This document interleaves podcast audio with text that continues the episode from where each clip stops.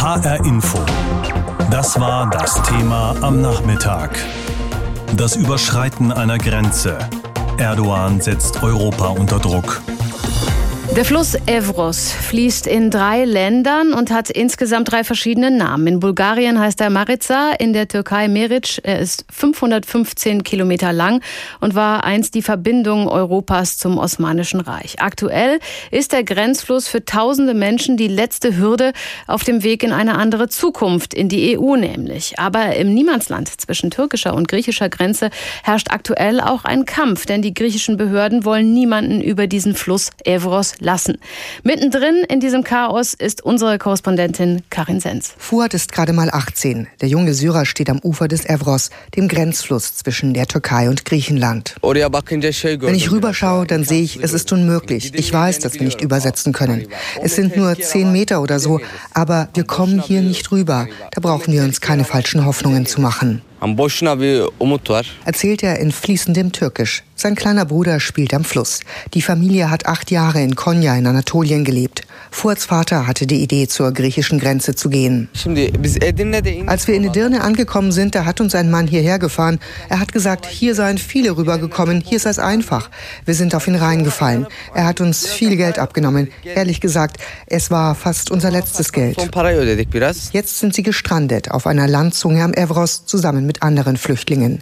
Die fangen gerade an, sich einzurichten. Das erste Iglu-Zelt steht. Junge Männer fällen kleine Bäume im angrenzenden Waldstück. Sie bauen daraus einen Windschutz, ein provisorisches Zelt oder machen Brennholz für die Nacht, denn die ist eisig kalt. Kleine Kinder sind schon krank geworden, haben Fieber. Ein Krankenwagen kommt und versucht sich um die Kleinen zu kümmern. Es gibt keinerlei Infrastruktur, keine Toiletten, kein frisches Wasser. Ab und zu kommen Bewohner vorbei und kleine Hilfsorganisationen und bringen etwas zu essen. Ein, zwei Kilometer weiter ruhen sich Macher und seine Freunde auf dem feuchten Uferboden aus, nicht mehr in Sichtweite des griechischen Wachturms auf der anderen Seite. Ich will nach Griechenland rüber, aber ich weiß, hier sind griechische Soldaten, das ist ein Problem. Ich wollte von hier aus rüber, aber die schießen mit Maschinengewehren, nicht auf die Leute, sondern in die Luft. Maher und seine Freunde sind Syrer. Einer von ihnen ist wütend. In Syrien ist Krieg. Die Griechen blockieren, die Türkei sagt, ihr dürft gehen. Aber wohin? In Syrien mischen gerade alle mit. Russland, der Iran, die USA, die Türkei. Was sollen wir bloß machen? Das war meine Heimat. Und jetzt sind wir hier. Ein Taxi hält auf dem Feldweg oberhalb. Der Fahrer wittert ein Geschäft. Auch 100 Meter weiter stehen zwei Männer an einem Auto und sondieren die Lage. Vermutlich Schlepper. Maher hat schon seine Erfahrungen gemacht. Hier lungern Männer rum, das sind echte Diebe. Die nehmen einem Stiefel ab und Kleidung, auch Handys. Ich weiß nicht, wer die sind. Irgendwelche Schleuser. Die Sonne ist fast schon untergegangen am Evros. Da steigen die Chancen durchzukommen, zumindest für die fitten jungen Männer. Maher will es nicht wagen, sagt er und zeigt auf seine Familie.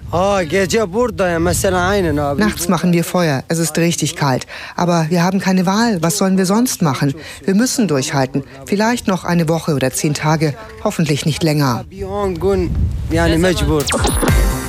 Die Bilder und Berichte, die uns von der türkisch-griechischen Grenze erreichen, sind dramatisch. Tausende Menschen haben die Nacht unter Plastikplanen im Freien verbracht, so schildert es unsere Korrespondentin im Grenzgebiet. Kinder bekommen Tränengas ab und trotzdem gibt es die verzweifelte Hoffnung, es rüber zu schaffen in die EU. Aber Griechenland verstärkt den Grenzschutz und die EU-Agentur Frontex verspricht dabei Hilfe. Ohnehin würden die Flüchtlinge in Griechenland Unterbringungscamps erwarten, die aus allen Nähten platzen. Dieses Problem ist auf den griechischen Inseln besonders schlimm, wie Lesbos zum Beispiel. Der Potsdamer Oberbürgermeister Mike Schubert von der SPD koordiniert für die Seebrücke die Städte bei der Aktion Sichere Häfen. Er war gerade auf Lesbos und hat danach gefordert, zumindest die Minderjährigen aus den Lagern da zu holen und nach Deutschland zu bringen. Ich habe kurz vor der Sendung mit ihm gesprochen und ihn gefragt, Sie waren bis Ende letzter Woche auf Lesbos. Wie müssen wir uns die Lebensbedingungen der Menschen da vorstellen? Also wenn man die Lebensbedingungen dort beschreiben möchte, ist es eigentlich ähm, in Worte schwer zu fassen. Wir machen es mal ganz einfach. Für 3000 Menschen ist Infrastruktur da. Es leben da aber 20.000. Und das heißt, dass äh, für die weiteren 17.000 sowohl die Frage von sozialer Infrastruktur, aber vor allen Dingen von Kanalisation, von Strom, von Wasser so nicht gegeben ist, mit all den Auswirkungen, dass das dann im Umkehrschluss hat. Es kam ja heute auch Meldungen, dass wieder ein Kind vor Lesbos ertrunken sei. Uns erreichen auch Berichte von Aggressionen gegen Journalisten und Flüchtlinge und auch gegen deren Helfer. Haben Sie das auch so erlebt? Wir haben davon gehört, wir haben das selber nicht erlebt vor Ort, aber wir haben in Gesprächen mit NGOs das durchaus mitbekommen und ich habe ein Gespräch mit dem Büroleiter oder äh, Stabschef des dortigen Oberbürgermeisters gehabt, der mir versucht hat, die Lage zu erklären und man fühlt sich auf griechischer Seite von Seiten der sonstigen Staaten in Europa ein Stück weit mit der Situation alleine gelassen und dadurch droht in der Tat auf den griechischen Inseln die Stimmung gänzlich zu kippen. Wir waren ja eher mal als Unterstützer unterwegs. Sie waren ja offenbar von der Situation vor Ort auch persönlich recht beeindruckt, denn Sie haben danach ja sofort gefordert, wenigstens die 500 Kinder von da wegzuholen, die unbegleitet in den Lagern auf Lesbos ausharren. Aber so richtig wollte ja doch niemand in Deutschland Ihrem Vorschlag folgen. Ja, wir sind ja schon seit längerem unterwegs. Die Städte sicherer Häfen haben im Dezember, nachdem Robert Habeck den Vorschlag gemacht hat, alle Kinder aus Griechenland nach Deutschland zu holen, gesagt, Momente mal, wir gucken, was wir konkret machen können. Und wir haben dann als Stadt Potsdam bei uns geguckt, haben die anderen angeschrieben. Am Ende ist eine Zahl von 500 zusammengekommen. Äh, und die versuchen wir seitdem mit dem Bundesinnenministerium so auszuverhandeln, dass wir die Kapazitäten, die tatsächlich in den Städten vorhanden sind, auch wirklich für Kinder zur Verfügung stellen können. Es geht vor allen Dingen um die unter 14-Jährigen dabei. Ich bin mal auf die Liste dieser Städte gegangen, die da auf der Webseite der Seebrücke als Unterstützer der sicheren Häfen zu finden sind und habe mir mal einfach zwei Bundesländer rausgepickt. Hessen natürlich, da finden sich acht Unterstützer der Aktion, aber nur der Kreis Darmstadt-Dieburg, der Kreis Groß-Gera und Marburg würden auch außerhalb der Quote Menschen aufnehmen. In NRW sind es immerhin 33 Unterstützer Unterstützer, aber auch da nur gut zwei Drittel, die wirklich mitmachen. Was fangen Sie denn mit solchen Lippenbekenntnissen dann an, wenn die gar nicht wirklich mitziehen? Na, wir haben jetzt erstmal 40, die gesagt haben, wir würden sofort helfen können. Bei den anderen Kollegen kam häufig, wenn das Verfahren geklärt ist, dann können wir auch konkreter sagen, wo wir die Plätze hernehmen. Also wir müssen dringend mit dem Bundesinnenministerium einen Modus vivendi finden, wie man mit der Situation umgeht, damit man da zügig handeln kann. Wie gesagt, erstmal das nehmen, was man jetzt hat, 500 Plätze, damit das Nötigste äh, machen und dann sollte man sich dringend um eine zweite Gruppe kümmern und da ist der Druck mindestens genauso hoch. Eigentlich muss man es parallel machen. In der Gruppe der Minderjährigen ist ein sehr hoher Anteil an jungen Mädchen und Frauen, die aus meiner Sicht dringend aus diesen Lagern und zwar nicht nur äh, auf Lesbos, sondern die Situation auf den anderen griechischen Inseln ist ja ähnlich, äh, raus müssen. Sie haben gerade die Bundespolitik angesprochen. Sie sind ja Mitglied der SPD und die hat im Bund ja auch Mitverantwortung. Wieso hat niemand von den führenden SPD-Politikern sich ihrer Forderung angeschlossen? Es gibt eine führende SPD-Politikerin, die stellvertretende SPD-Bundesvorsitzende Clara Geiwitz, die gestern öffentlich deutlich erklärt hat, dass sie meine Position äh, unterstützt an der Stelle. Boris Pistorius hat nach seinem Besuch auf Lesbos ebenfalls gesagt, dass das Land Niedersachsen bereit ist, äh, Kinder aufzunehmen. Äh, und auch bei Lars Castellucci weiß ich, dass er nach seinem Besuch sich in der Fraktion dafür einsetzt, Kinder aufzunehmen. In der Tat sind dazu aber Gespräche in der Koalition äh, nötig und vor allen Dingen eine Neupositionierung des Bundesinnenministers. Also am Ende liegt die Entscheidung bei Horst Seehofer. Wie zuversichtlich sind Sie denn, dass Sie den noch überzeugen können? Es geht nicht um Überzeugen. Ich glaube, wir müssen hier klar mit einem humanitären Auge rangehen. Es geht nicht darum zu sagen, wir können alle aufnehmen, sondern wir haben wirklich spitz gerechnet. Was können wir? Und wir wollen jetzt den nötigen Druck auch gemeinsam entfalten mit den Partnern. Die evangelische Kirche hat uns ja begleitet auf der Reise oder war besser gesagt der Organisator der Reise für uns, dass wir gemeinsam gucken, dass wir diese Kinder aus dieser prekären Situation herausbekommen. Ich will das gar nicht mit Optimismus beschreiben, sondern ich sehe uns da in der Pflicht, einfach dran zu bleiben. Die Lage an der griechisch-türkischen Grenze wird tatsächlich immer schwieriger. Die EU-Grenzschutzagentur Frontex hat wegen eines erhöhten Zustroms von Migranten schon die Alarmstufe auf hoch gesetzt. Mehr als 13.000 Migranten halten sich nach UN-Angaben inzwischen im Grenzgebiet auf. Und die EU fürchtet schon eine neue Flüchtlingskrise wie 2015 und reagiert zunächst mit Abwehrmaßnahmen. Alles auch deswegen, weil der Krieg in Syrien wieder an Brutalität zugenommen hat und der türkische Präsident sich vom EU-Flüchtlingsdeal distanziert. Darüber habe ich gesprochen mit Franka Welz aus unserem Hauptstadtstudio. So mancher behauptet schon, Erdogan erpresst jetzt die EU damit, dass er Flüchtlinge ermuntert, zur angeblich offenen griechischen Grenze aufzubrechen. Hat Angela Merkel also sich zu sehr darauf verlassen, dass das Problem mit viel Geld in und von der Türkei gelöst werden kann? Naja, also wenn man ganz ehrlich ist, nicht nur Angela Merkel. Also diesen Vorwurf, den kann man getrost der gesamten Europäischen Union machen. Denn die Zeit, die man sich 2016 mit diesem Abkommen mit der Türkei erkauft hat, die wurde ja nicht genutzt, um mal ein tragfähiges Konzept für eine europäische Asylpolitik zu erarbeiten und zu gucken, wie kriegt man jetzt die Quadratur des Kreises hin, entweder die Länder, die sich immer noch kategorisch dem verweigern, überhaupt irgendjemanden aufzunehmen, mit ins Boot zu holen oder eben zu sagen, dann muss man jetzt eine andere Lösung finden, wo dann diejenigen zu kooperieren, die äh, zur Aufnahme bereit sind. Und das ist bisher halt bisher nicht erfolgreich erfolgt. Mhm.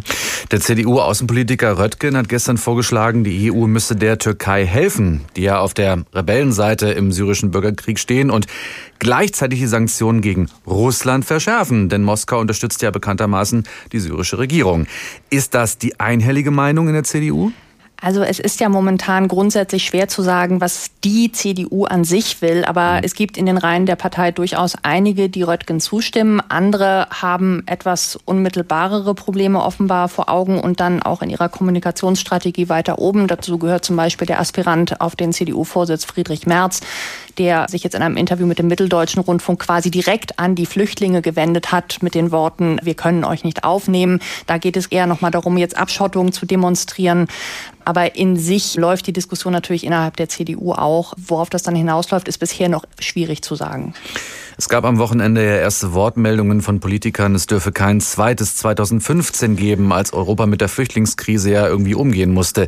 Wie reagieren denn die Parteien auf die zum Teil ja wirklich dramatischen Fernsehbilder von der Grenze? Ja, also das verläuft eigentlich entlang der gewohnten Linien. Also AfD-Chef Jörg Meuthen hat sich jetzt heute auf Facebook zu Wort gemeldet, nachdem es sehr lange sehr ruhig um die Partei war. Er fordert, nationale Grenzen dicht zu machen. Zumindest deute ich seine Forderung nach Schutzvorkehrungen an den deutschen Grenzen Grenzen so. Und er will darüber hinaus, dass Griechenland und Bulgarien finanziell und auch logistisch dabei unterstützt werden, ihre Grenzen geschlossen zu halten.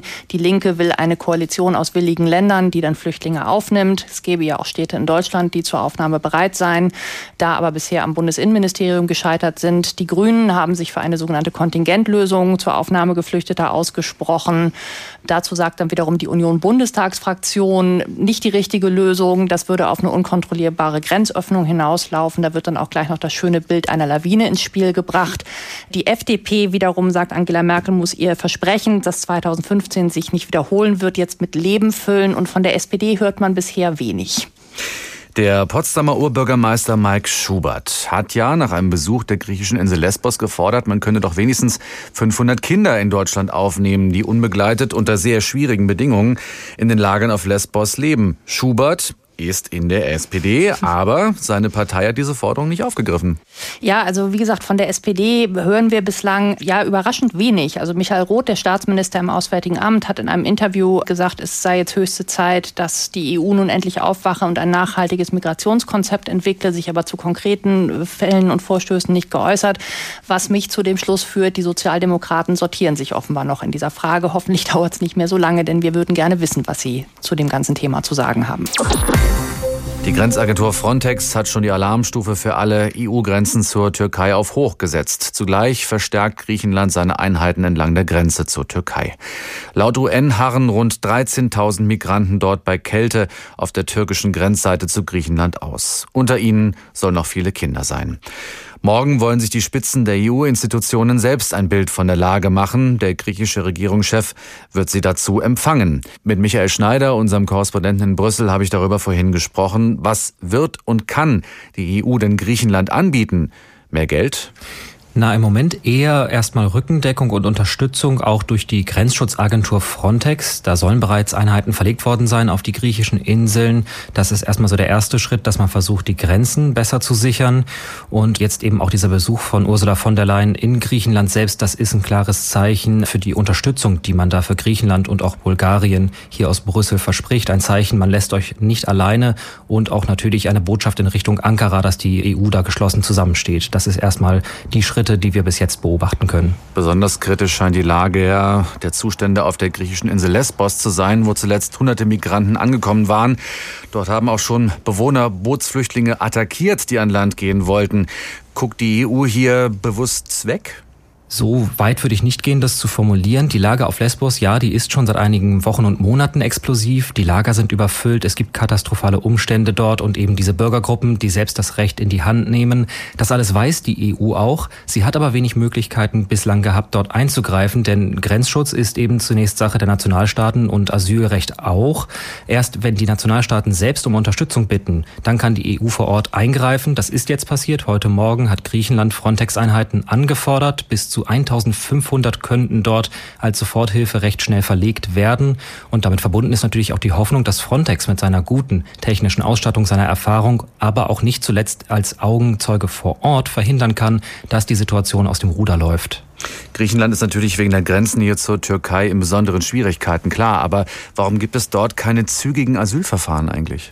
Nun, das Land ist ohnehin schon länger überfordert mit diesen Verfahren. Das liegt zum einen an der inneren griechischen Struktur, es liegt aber auch an den schieren Zahlen auf den Inseln beispielsweise, dass das einfach nicht so schnell geht. Jetzt hat Griechenland auch noch die Asylverfahren ausgesetzt für einen Monat mit der Begründung, man bekomme das jetzt in der aktuellen Situation nicht mehr hin. Es gibt ja kein EU-weites Asylrecht, das ist ja nie verabschiedet worden, also bleibt das Sache der Länder. Und es sieht ein bisschen so aus, als würde Griechenland in seiner Not jetzt genau diesen Umstand nutzen und die Haltung vertreten, wenn Migranten jetzt nach Griechenland durchkommen, würden sie erstmal nicht registriert. Das heißt im Klartext, sie könnten weiter ins nächste Land reisen und dort einen Antrag stellen, was sicherlich nicht die feine politische Art ist, die Problematik zu lösen, aber offenbar eine Möglichkeit, da ein wenig den Druck abzulassen.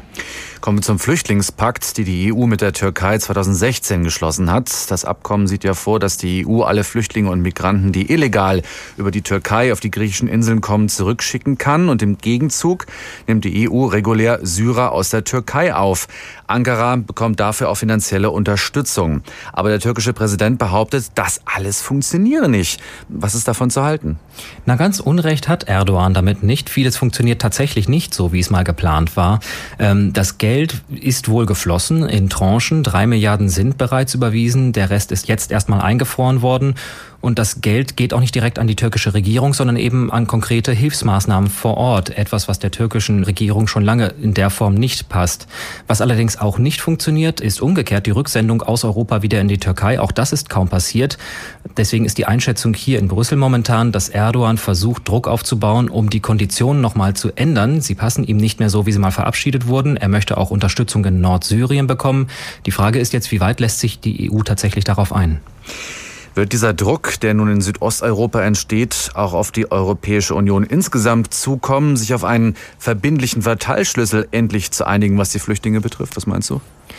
Tja, das ist ja genau das, was versäumt wurde in dieser Atempause, die der Flüchtlingspakt geschaffen hat über die letzten Jahre. Man hat sich nicht geeinigt bislang. Es ist offenbar nicht viel an Vorbereitung passiert, weil da die Positionen so unterschiedlich sind. Und tatsächlich ist die Einschätzung, also dass jetzt in der derzeitigen Situation da etwas passiert, Bewegung reinkommt, ist eher unwahrscheinlich, weil es müssten ja alle EU-Länder mitmachen. Ungarn hat schon angekündigt, kein einziger Flüchtling werde hereingelassen. Also das ist eine sehr schwierige Ausgangslage. Es gibt Länder wie Deutschland, die sagen, wir haben noch Kapazitäten. Es läuft möglicherweise darauf hinaus, dass dann wieder einige wenige mitmachen und ansonsten die Lösung dieser Frage wieder einmal vertagt wird.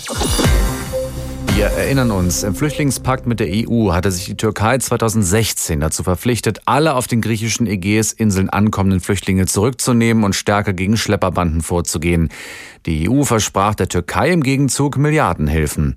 Nachdem die Zahl der Geflüchteten aus Syrien zuletzt wieder gestiegen ist, lässt die Türkei Flüchtlinge wieder weiter Richtung Europa ziehen. Viele sehen darin ein politisches Kalkül des türkischen Präsidenten, der sich mit seiner Militäraktion in Syrien in eine schwierige Lage gebracht hat und die Europäer nun unter Druck setzen will. Keine wirkliche Überraschung, meint unsere Europakorrespondentin Astrid Korall. HR Info Kommentar. Die EU bekommt in diesen Tagen die Quittung für ihre Untätigkeit und ihre Uneinigkeit. Sie hat sich jahrelang auf den türkischen Präsidenten Erdogan verlassen, dass der die Flüchtlinge an der europäischen Grenze stoppt. Sie hat sich erpressbar gemacht, weil Erdogan immer wieder drohen konnte, ich lasse die Flüchtlinge durch, wenn ihr nicht mehr zahlt. Die EU hat sich nach der Flüchtlingskrise 2015 Zeit erkauft, um eine Lösung zu finden, wie man mit Migranten umgeht. Und sie hat diese Zeit nicht genutzt. Was vor allem an nationalen Egoismen einiger Mitgliedstaaten liegt, die seit Jahren eine Reform der gemeinsamen Asyl- und Migrationspolitik und eine EU-weite Umverteilung der Menschen blockieren. Die EU war aber auch untätig im Krieg in Syrien. Während Russland und das syrische Regime ständig rote Linien überschritten, schaute Brüssel zu. Nun muss die EU endlich handeln. Sie muss Druck auf Russland ausüben und der Türkei trotz allem mehr Geld geben. Sonst droht tatsächlich eine Wiederholung der Flüchtlingskrise von 2015. Dreimal pro Stunde ein Thema. Das Thema in HR Info. Am Morgen und am Nachmittag.